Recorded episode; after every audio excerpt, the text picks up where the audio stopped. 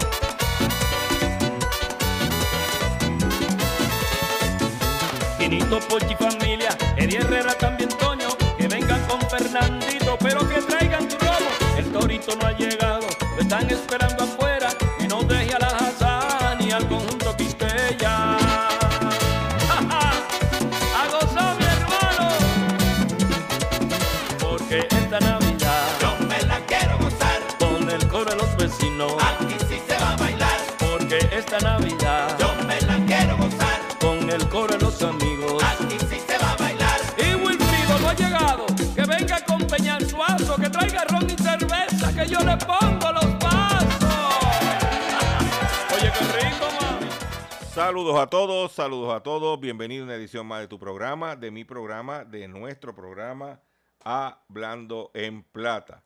Hoy es jueves, jueves 30 de noviembre del año 2023. Y este programa se transmite a través de la cadena del consumidor. Y la cadena del consumidor la integran las siguientes estaciones. El 610 AM, Patillas, Guayama, Calley el 94.3 FM, Patillas, Arroyo Maunabo, el 1480 AM y el 106.5 FM, Fajardo, San Juan, Vieques, Culebra, and the US and British Virgin Islands.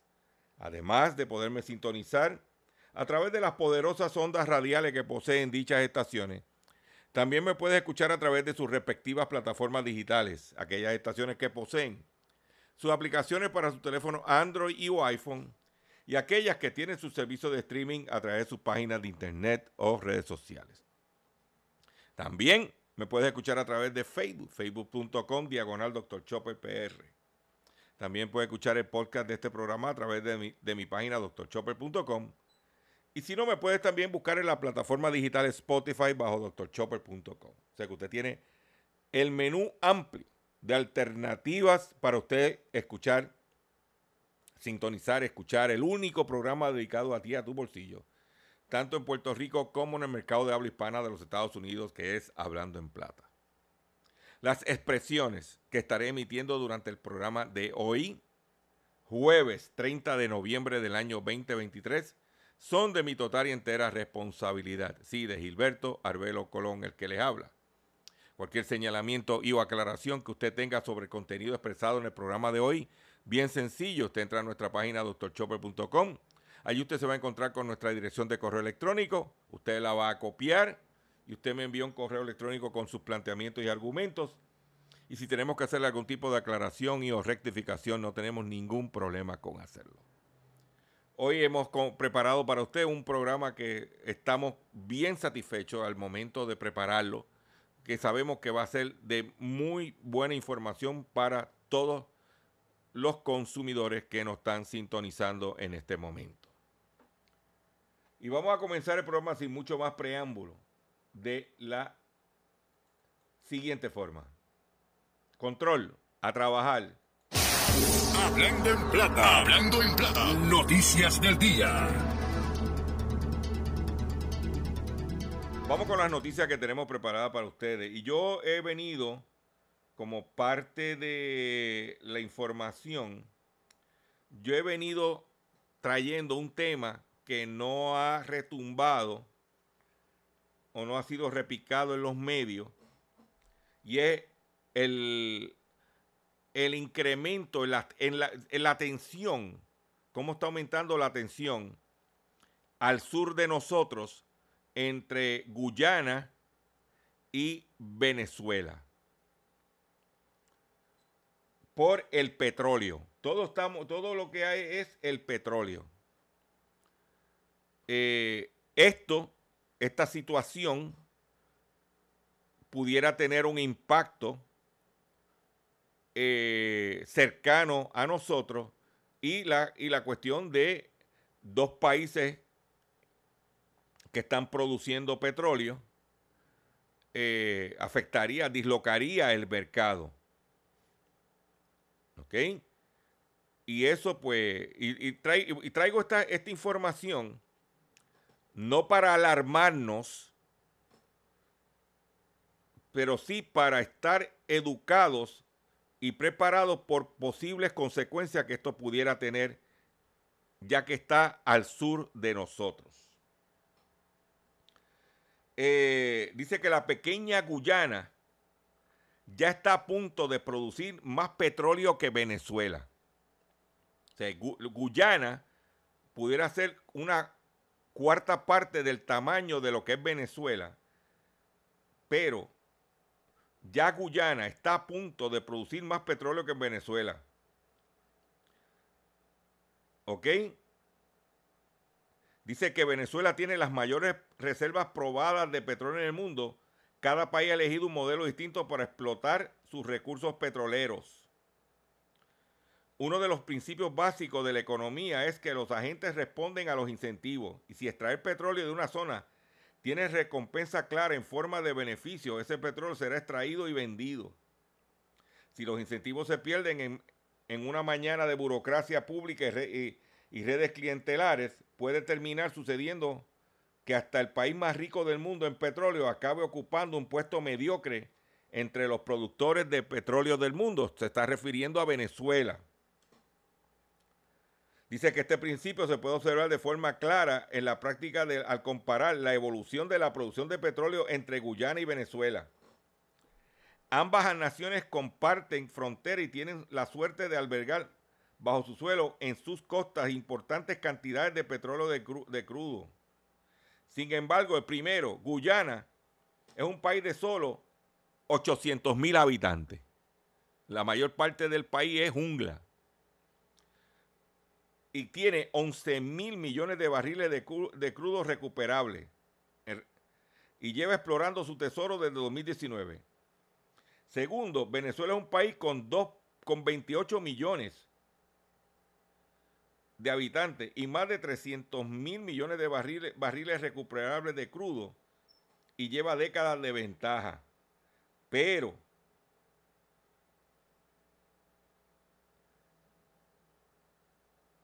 la pequeña Guyana está cada vez más cerca de superar a Venezuela en lo que a la producción de petróleo se refiere.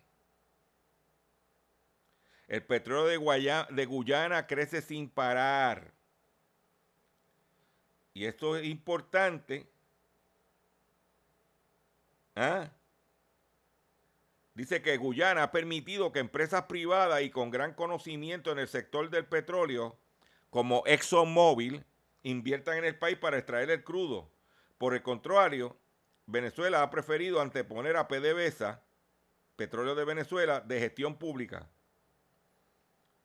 Y ya tú sabes que están, miren, ¿ah? pero ¿qué está sucediendo? Ya, mira cómo está la situación, que el ejército de Brasil se moviliza por una posible invasión de Venezuela a Guyana. Ante el inesperado riesgo de una posible invasión venezolana a Guyana, el ejército, brasileño ha activado medidas de emergencia, desencadenando un despliegue militar sin precedentes para salvaguardar la soberanía nacional y la seguridad de la región. Óyete esto.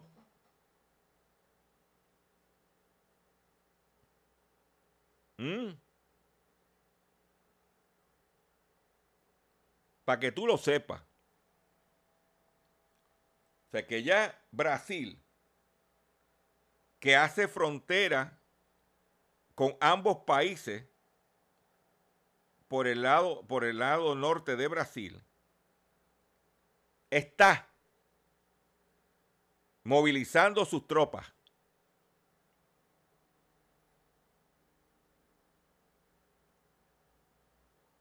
En conflicto que mira, ah, que son 800 mil habitantes de Guyana y Venezuela tiene más de 20 millones, sí, pero tiene detrás a las compañías petroleras detrás que no van a permitir que venga a Venezuela y se le acapare, se quede con el petróleo que ellos están explotando. Eso está ahí al sur de nosotros.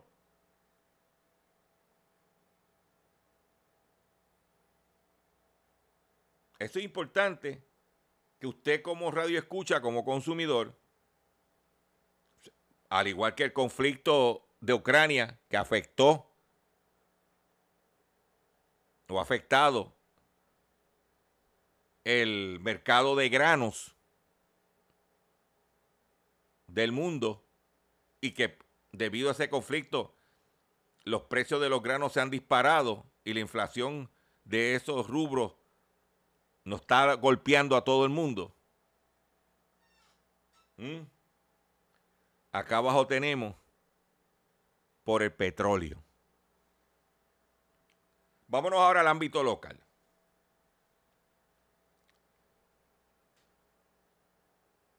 Aquí hay políticos que de la boca para afuera es una cosa, pero cuando están en el hemiciclo son otras. Y aquí, unánimemente, la mayoría del pueblo está a favor de que se controle la venta de armas, la venta de balas. Porque un país enfermo mental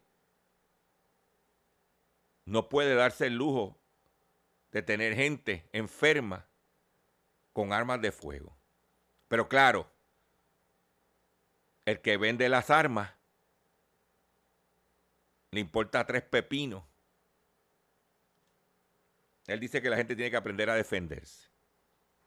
Pues una, el Senado que nos dio la estocada, este es el mismo Senado que nos clavó con el gas licuado, un proyecto de la aprobado de la Cámara unánimemente, la colgaron en el Senado.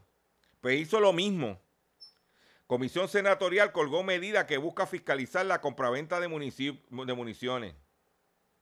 La pieza legislativa había sido aprobada en Cámara, pero el Senado recibió un informe negativo. El proyecto de ley que proponía mecanismos de fiscalización sobre la compraventa de balas en Puerto Rico había recibido el aval del Departamento de Seguridad Pública del país, el Departamento de Justicia, el negociado de la policía y el Instituto de Estadística. Toda esa gente avalaban la medida. ¿Eh? ¿Cuánto va repartido? Yo voy a hacer una pregunta. ¿Cuánto repartió Ariel Gutiérrez de Codepola en el Senado? Pregunto yo que lo pregunto todo. Como nos clavaron con el proyecto de la Cámara de la vinculación en la venta del gas licuado. ¿Eh? Al cierre de la pasada sesión ordinaria, la Comisión de Seguridad Pública del Senado le dio un informe negativo al proyecto de la Cámara 1648 que proponía mecanismos de fiscalización sobre la, compraventa de balas en Puerto Rico. Pese a, la que, medida, a que la medida había sido aprobada en la Cámara de, de forma multipartidista, vino el Senado de este país y la colgó. ¿Mm?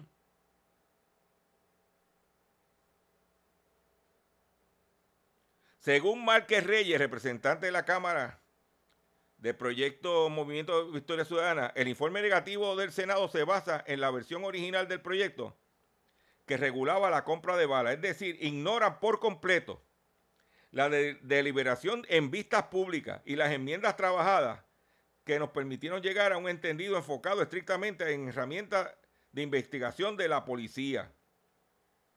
Yo quiero que tú, que tú escuches esto, porque esta gente van a ir próximamente por tu casa buscando que tú en las próximas elecciones votes por ellos. pudieron más los intereses privados y los cabilderos de la industria de armas que la sensatez y la seguridad pública. O sea, aquí la agencia pública nos advierte de un problema con la compra de balas bajo la ley de armas vigente y para eso piden acción legislativa. Pero el senador Rivera Chats prefiere mirar al lado, denunció el portavoz de la Cámara. ¿Cuánto Codepola le dio o le va a dar de donativo al senador Rivera Chats? El de shooters. ¿Mm? Pero cuando te maten a un hijo, cuando haya un feminicidio con armas, con armas legales, cuando venga un tiroteo, acuérdate de eso que van a, porque eh, los chavos están en la venta de las balas.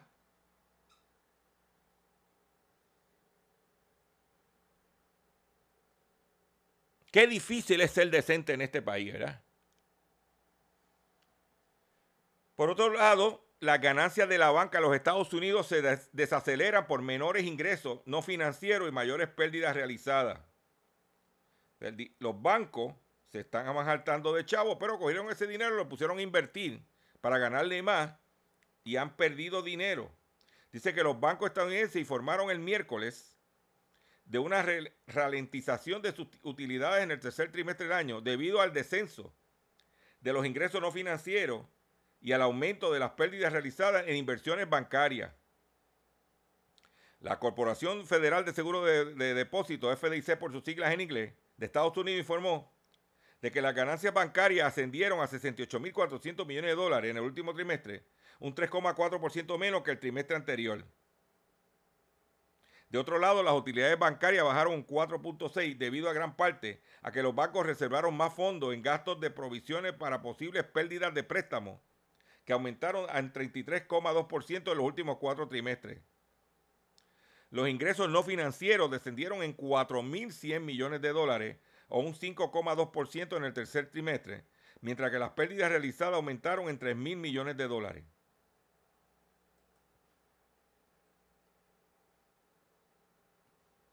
¿Mm?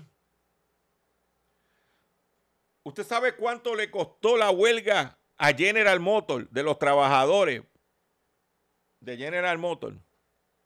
¿Cuánto le costó a General Motors, a la empresa? La huelga de seis semanas en Estados Unidos le costó a General Motors 1.100 millones de dólares. General Motors reveló este miércoles que la huelga de seis semanas en algunos de sus centros de trabajo en Estados Unidos le costó 1.100 millones de dólares, mientras que el acuerdo laboral que terminó los, los paros aumentará el gasto por, vehículo en unos 575 dólares. El total, en total, las concesiones que GM acordó con el sindicato de United Auto Workers para la firma de un buen convenio colectivo, desde aumento salarial de 25% a mejora en las condiciones de trabajadores temporales y jubilados, le costará a la empresa unos 9.300 millones de dólares.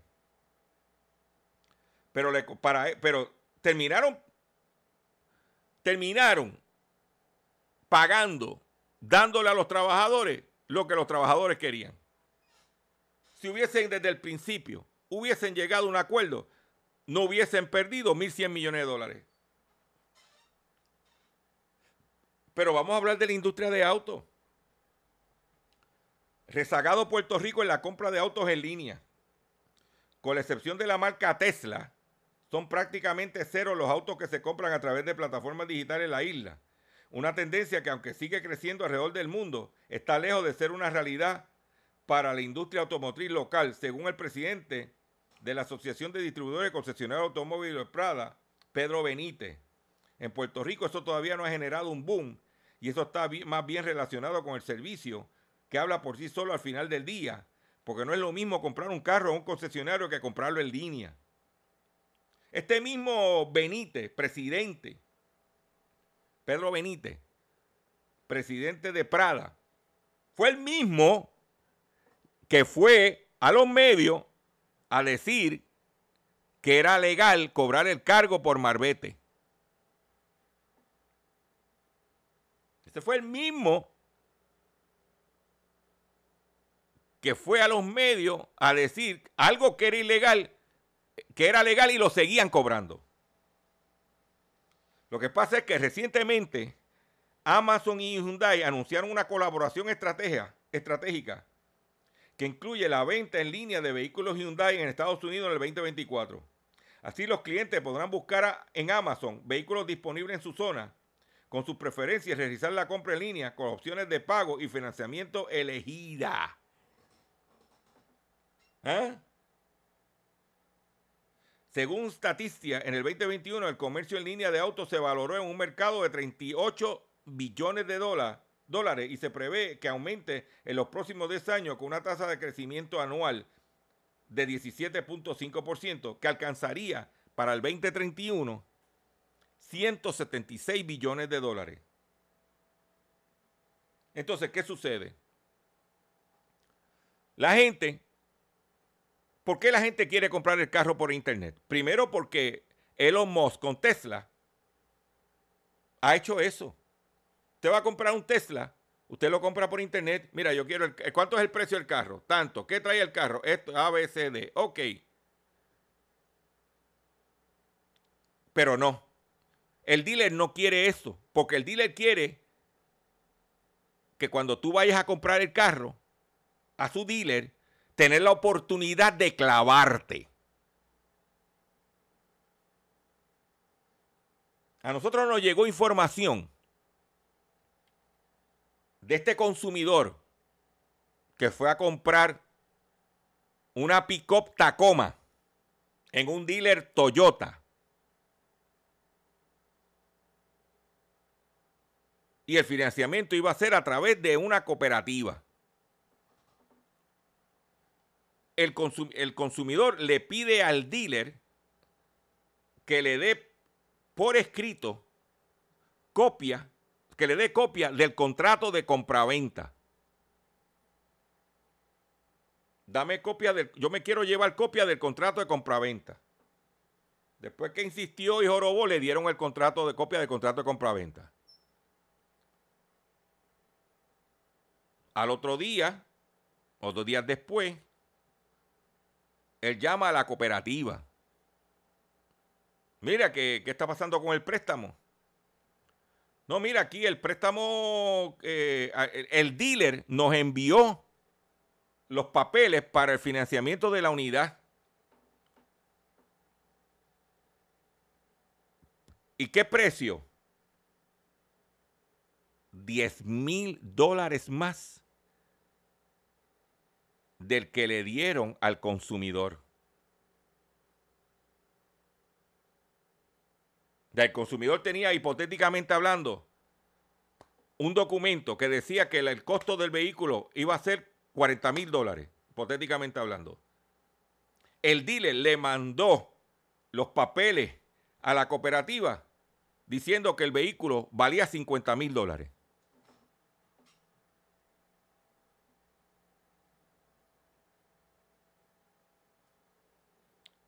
Por eso es que no quiere que se compre en línea.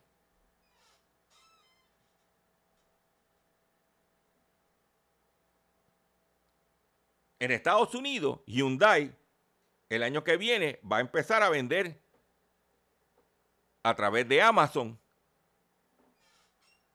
vehículos Hyundai. Como Tesla lo está vendiendo ahora.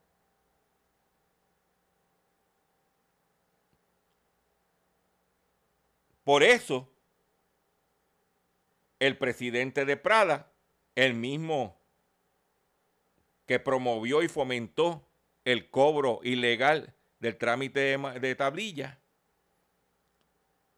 está diciendo que eso aquí no funciona. ¿Cómo que no funciona? ¿O es que no hay oportunidad de hacer las chiquilladas? Pregunto yo que lo pregunto todo. Voy a hacer un breve receso para que las estaciones cumplan con sus compromisos comerciales. Y cuando venga, vengo con el pescadito y mucho más en el único programa dedicado a ti, a tu bolsillo. Único en la radio en Puerto Rico. Hablando en plata. Estás escuchando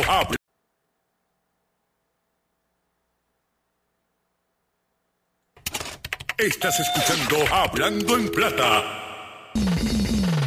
Hablando en Plata. Hablando en Plata. El pescadito del día.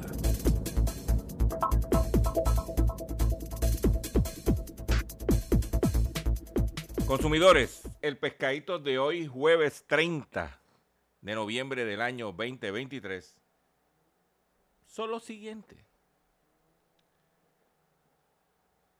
La Comisión Federal de Comercio, o la Federal Trade Commission, está emitiendo una alerta a los consumidores.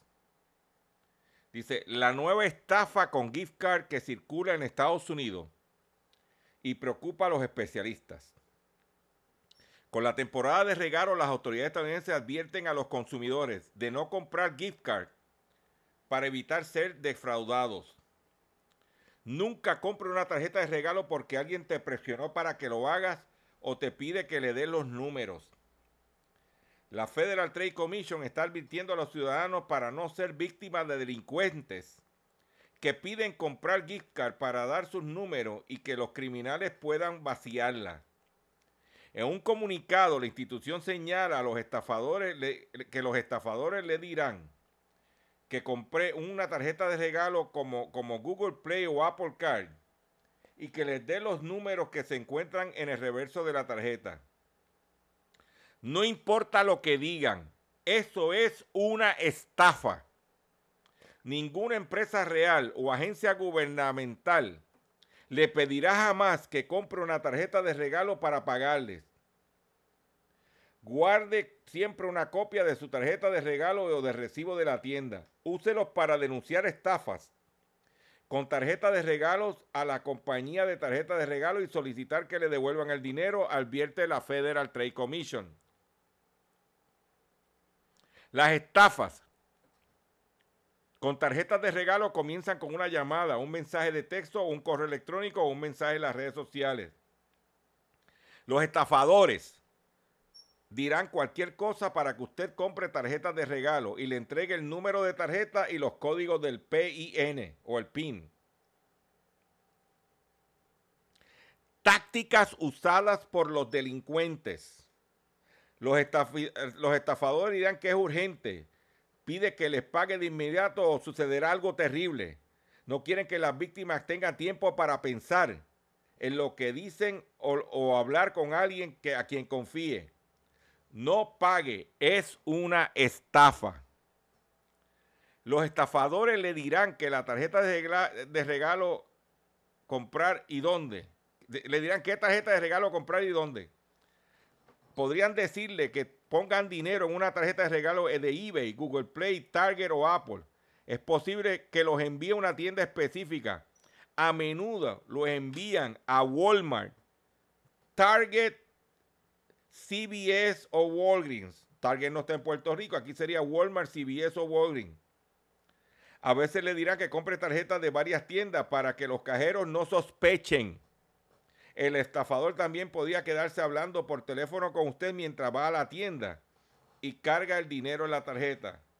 Si esto sucede, cuelgue. Es una estafa, es un pescado. ¿Ah? Los estafadores cuentan diferentes historias para poder robarle. Dicen que son del gobierno. Dice que son de soporte técnico y piden acceso remoto a su equipo. Dice que es un amigo o familiar que tiene una emergencia o piden que les envíe dinero urgentemente. Dicen que ha ganado un premio y hay que pagar unas tarifas o recargos para recibirlo. Dicen ser empresas de servicios públicos y amenazan con cortar los servicios si no les pagas rápidamente. Piden dinero después de chatear en un sitio web de citas. Los estafadores envían un cheque por mucho más de lo que esperaba y dicen que deposita el cheque y les entrega la diferencia en tarjetas de regalo. No lo haga. Ese cheque será falso y perderá todo el dinero. Si usted ha sido víctima de estos estafadores, lo primero que tiene que hacer es informe a la compañía de tarjetas de regalo inmediatamente. Pida que le devuelvan el dinero. Esto es bien sencillo. Y estamos en el ambiente de los gift cards y las y usted cae en ese morullo. ¿eh? Por otro lado, la FDA acusa a la tienda Dollar Tree en Estados Unidos de vender alimentos prohibidos por tener altas cantidades. La Administración de Alimentos y Medicamentos, FDA por siglas en inglés, emitió un comunicado contra Dollar Tree por supuestamente continuar la venta de productos alimenticios que han sido prohibidos.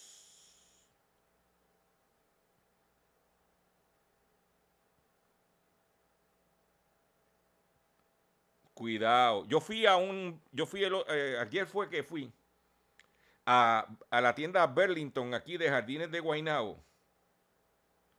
Shopping Center. Y yo siempre voy por la sección donde están este, la salsa, eh, los condimentos. Y vi que tenían un paquete de dos botellones de la tapa grande de ketchup Heinz. El precio regular originalmente era eh, 9.99.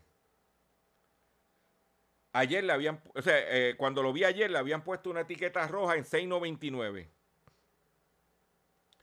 Cuando chequeo la fecha de expiración del producto, hacía un mes que estaba expirado.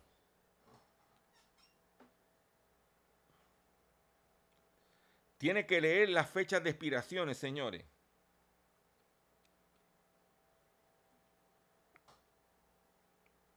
Ayer hubo un incendio en la avenida Kennedy de un dealer Porsche. Según los expertos dicen que esto se debe a una falla de una batería de litio de el Porsche. Dice que las pérdidas son a nivel de millón de dólares. ¿Eh? Es increíble.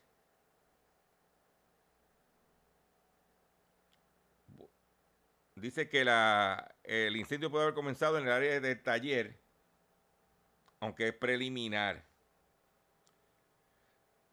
Hay que tener mucho cuidado con los carros eléctricos, señores. Ese es el futuro, hay que tener mucho cuidado. Hay que tener mucho cuidado con las baterías de estas de litio que tenemos en nuestras, los que tienen en sus casas. Yo soy vieja escuela. Yo en eso soy más tradicional. Tiene que tener mucho cuidado porque puede, para resolver un problema, puedes causar otro problema. Se quemaron unos porchecitos ahí en, en la Kennedy. Que por cierto, ese dealer es de Paulson y es uno de los que están en la controversia con, con Gafat, su expana. Por otro lado, en otras informaciones, la, en, esta, en la temporada navideña, también tenemos que cuidarnos de los ataques cibernéticos. Usted comerciante que me está escuchando. Dice que ataque cibernético obliga a cadena de hospitales de Estados Unidos a desviar pacientes y suspender servicios. El ataque de ransomware contra Arden Health Services se produjo el 23 de noviembre. Ante un ciberataque extorsionista, una cadena de hospitales de 30 establecimientos en 6 estados de los Estados Unidos se ha visto obligado a desviar pacientes de salas de emergencia a otros centros de salud y, pausó algunas intervenciones quirúrgicas electivas, informó la empresa. Arden Health Services dijo en un comunicado que el ataque de ransomware se produjo el 23 de noviembre, el día antes de Acción de Gracia. Y la empresa se retiró del Internet y suspendió el acceso de los usuarios a sus aplicaciones informáticas incluidos los programas utilizados para documentar la atención de los pacientes. La empresa con sede en Nashville, Tennessee, dijo que aún no puede confirmar cuánta información de salud o financiera de los pacientes está comprometida.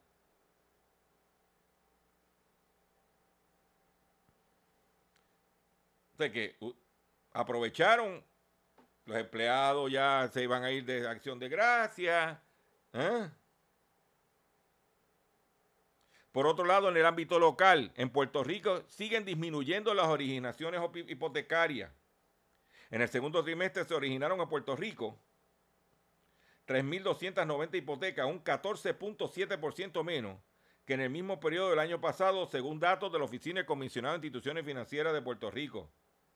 En la primera mitad del año se originaron 6.114 hipotecas, 22.5% menos que en el mismo periodo del año pasado.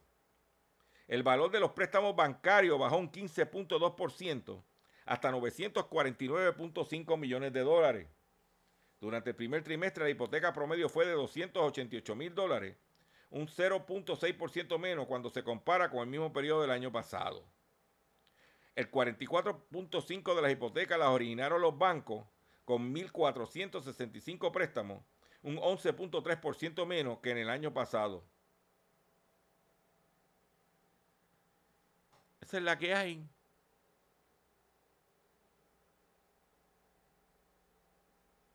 Eso es lo que tenemos en nuestro programa. Las ventas de Cyber Monday, según un reporte de los Estados Unidos, alcanzaron el récord de 12.400 millones de dólares. Los compradores estadounidenses gastaron 12.400 millones de dólares en Cyber Monday, un resultado récord que demuestra que la continua resiliencia de los consumidores, a pesar de la disminución de los, de los ahorros de la era de la pandemia y las altas tasas de interés.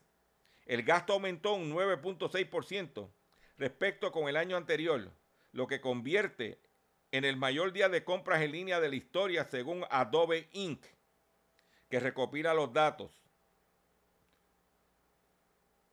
Mm. Según Adobe, el uso de la modalidad compra ahora y pague después también alcanzó una cifra récord en Black Monday, contribuyendo con 940 millones de dólares al gasto en línea, un 42.5 más que en el año anterior. La temporada de compras navideñas 2023 comenzó con mucha incertidumbre, ya que los consumidores trasladaron sus gastos a los servicios mientras que lidiaban con el aumento del costo de diferentes facetas de su vida. Pero yo te puedo decir, yo estuve hablando con este comerciante local y me dijo que él comparó las ventas de viernes y sábado de este año con las ventas de viernes y sábado del año pasado y estaba casi un 11% sobre el año pasado. Y en el renglón que él está, al revés, los precios han bajado. Para que tú lo sepas. Por eso digo, usted quiere vender, usted quiere competir, usted quiere hacer negocio, hay oportunidad. Por otro lado, el Banco of America pagará multa de 12 millones de dólares por presentar información inexacta sobre los solicitantes de hipotecas. Banco of America acordó un acuerdo de 12 millones de dólares para resolver los cargos presentados por la Oficina de Protección Financiera del Consumidor de los Estados Unidos, CFPB por sus siglas en inglés. El segundo banco más grande de los Estados Unidos supuestamente presentó información inexacta sobre los solicitantes de hipoteca, violando una ley de vivienda crucial. La, oficina acusó al Banco of America de proporcionar sistemáticamente información engañosa sobre los solicitantes de hipotecas al gobierno federal en una presunta violación que abarca el periodo de 2016 a 2021 y que in- involucra a más de 400 oficiales de crédito.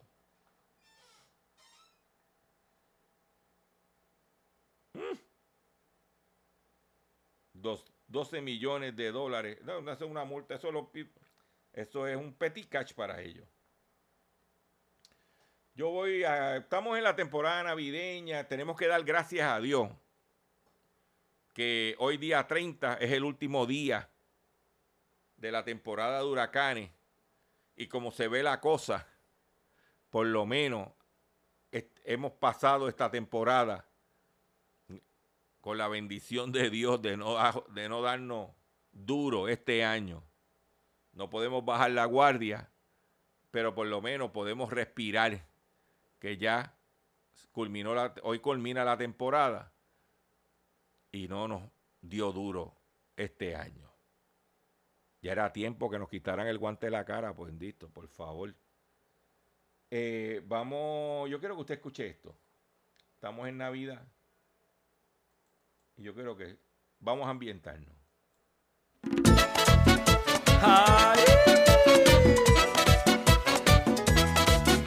Yo quiero hacer una fiesta para que gocen en el barrio y quiero que me acompañen a despedir este año. En el mini los vecinos, también las chicas del can, y Esteban la patrulla, también con los toros van.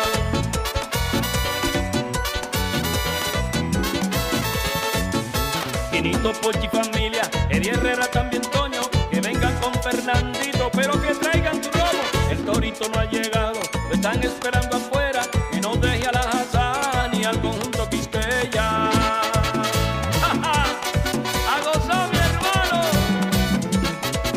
Porque esta Navidad, Yo me la quiero gozar, con el coro de los vecinos, aquí sí se va a bailar. porque esta Navidad, Yo me la quiero gozar, con el coro de los amigos.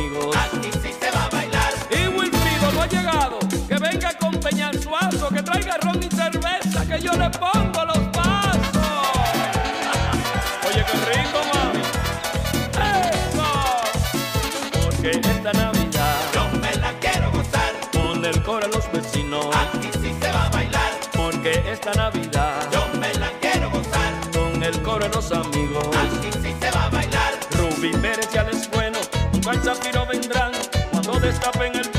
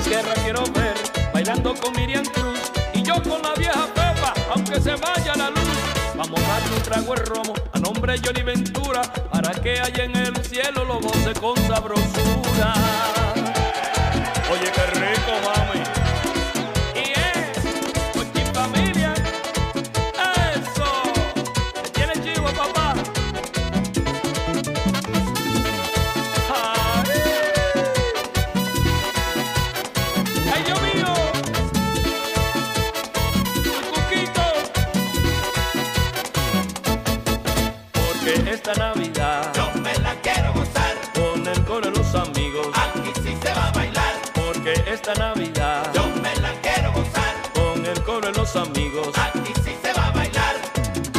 ¡Felicidades, mi gente! ¡Felicidades, Dominguito Piano! ¡Sandy, el mejor! ¡Felicidades para todo el mundazo! Ahí lo tienen, porque llegó la Navidad, señores. Entonces, ¿cómo es? Tenemos que alegrarnos, alegrarnos el corazón y el espíritu. Pero llegó el momento de renovar su marbete o, y seleccionar cuál será el seguro obligatorio que tendrá su vehículo de motor para- por el próximo año. Recuerde que es usted el único autorizado a seleccionar la aseguradora y nadie más. En mi caso, al renovar el marbete, siempre selecciono seguros múltiples. Seguros múltiples es el que tiene que escoger. Mensaje traído ustedes por la Cooperativa de Seguros Múltiples de Puerto Rico. ¿Ok? De seguro hoy cuando llegues a tu casa, la comida estará lista. De seguro tendrás alimento en la alacena para ti y tu familia. Sin embargo, para muchas personas viviendo con VIH-Sida, no es tan seguro tener la alimentación adecuada para sobrellevar su condición. Por eso, estamos seguros de que tu ayuda será una realidad. Organiza hoy un recogido de alimentos y comunícate con Bill's Kitchen al 787-754-6525. Con muchos granitos, llenamos el caldero. ¡Pero cuatro gatos! ¡Sigan pariendo muchos gatos! ¡Ey, ey, ey, ey, ey! Y hablando de gato. Nos enteramos que en el viejo San Juan, un grupo de ratones, de ratas, cabildearon para que sacaran a los gatos que están en el morro, cerca de la parte de atrás de Fortaleza. Dice que realizan, realizarán captura y remoción gradual de gatos en el Paseo del Morro. Un plan para el manejo de animales que se encuentra en la zona del Viejo San Juan fue publicado el pasado martes por el San Juan Historic Site. Se trata de la declaración de hallazgo de impacto no significativo, con la cual se busca trabajar con los gatos realengos que se encuentran en la zona de la ciudad amurallada. Según el plan de la agencia federal, la estrategia seleccionada incluye la captura y remoción gradual de gatos por una organización de bienestar animal, la eliminación de estaciones de alimentación y esfuerzos de monitoreo y educación. También involucra medidas de seguridad para prevenir el abandono de mascotas, como el cierre nocturno de entradas y la presencia de guardias, se instalará un nuevo sistema de iluminación para mejorar la seguridad en el Paseo del Morro. Pero, pero, ¿quiénes son los que se van a beneficiar de la eliminación de estos gatos en Viejo San Juan? Las ratas.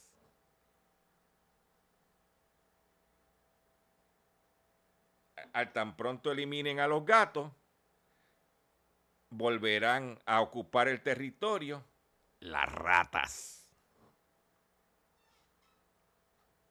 ¿Es así o no es así? Eh, ley de vida. Pero, ¿y por qué digo esto? Porque en, en una ciudad francesa pasó algo similar y las ratas infestan colegios de una ciudad francesa. El problema está muy extendido en la urbe porque las autoridades metropolitanas no cumplen con sus responsabilidades de limpiar las calles, según las autoridades municipales. Ratas y, ratones han infectado aulas y pasillos del centro educativo de Marsella, Francia, según el diario La Provence, Oui Oui Messier. Hace unos años, padres de menores que, concurren en dos escuelas denunciaron el asunto de la autoridad educativa y dice que según Hayat Lemou, presidente de la Asociación de Padres de Alumnos de una de las escuelas, los niños tuvieron que esquivar orines y heces de ratas. Todo ello a pesar de un plan de renovación de 1.500 millones de euros. Pero también pero por otro lado, seguimos en flora y fauna. En Corea del Sur, los coreanos se tiraron a la calle a protestar por la posible prohibición del consumo de carne de perro productores de carne de perro y dueños de restaurantes donde se ofrece ese producto, salieron esta semana a las calles de Correa del Sur para protestar contra la iniciativa del gobierno de prohibir el consumo de carne de perro. De acuerdo con los manifestantes, las granjas caninas y otros negocios relacionados deben seguir siendo legales, ya que caso contrario su fuente de ingresos se vería diezmada y una parte de la población quedaría privada del platillo tradicional. Si tengo que cerrar negocio con la situación financiera en la que estoy, realmente no hay respuesta que podría hacer, señaló Lee Kyung-sin, propietario de una de las granjas de las afueras de Seúl, Seúl, donde cría 1.100 perros, lleva 12 años en esto, de vendiendo carne de perro, ¿eh? donde te hacen un fricacé de perro, perro asado, pinchos de carne de perro, entre otros platos suculentos. Y entonces se tiraron para la calle, los coreanitos del sur. ¿Eh? Pero, ¿dónde tú te vas a enterar? En Hablando en Plata. Por otro lado, el Wall Street Journal eh, escribió un artículo donde dice que el sueño americano está alejando a los estadounidenses. Una encuesta del diario reveló que el 36% de las personas cree que esa idea de lograr el éxito es verdadera, un porcentaje casi dos veces menor del 68 registrado en el 2022. El sueño americano, la idea de que cualquiera que trabaje duro en Estados Unidos puede alcanzar el éxito, independientemente de su origen, ya no está en la mente de muchos estadounidenses, según una reciente encuesta publicada por The Wall Street Journal.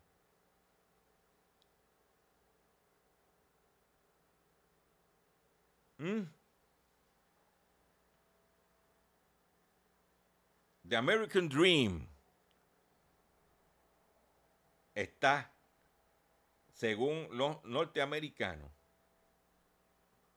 cada día más lejos y alegan que lo que viven es The American Nightmare, que es la pesadilla americana. Con esta noticia me despido de ustedes por el día de hoy. Le agradezco su paciencia. Le agradezco su sintonía. Los invito a que visiten mi página drchopper.com, que allí tenemos esta y otras informaciones para que usted se ponga al día de lo que está pasando. Me puede seguir a través de facebook.com diagonal Dr. Chopper PR, también a través de YouTube, es donde más estoy activo. Y me despido de ustedes de la siguiente forma.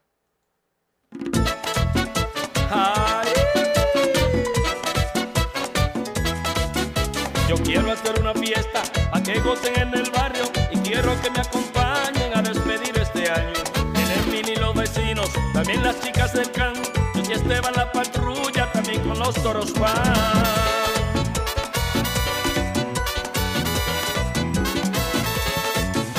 Quinito, Pochi, familia, Eddie Herrera, también Toño, con Fernandito, pero que traigan tu robo. El torito no ha llegado, lo están esperando afuera.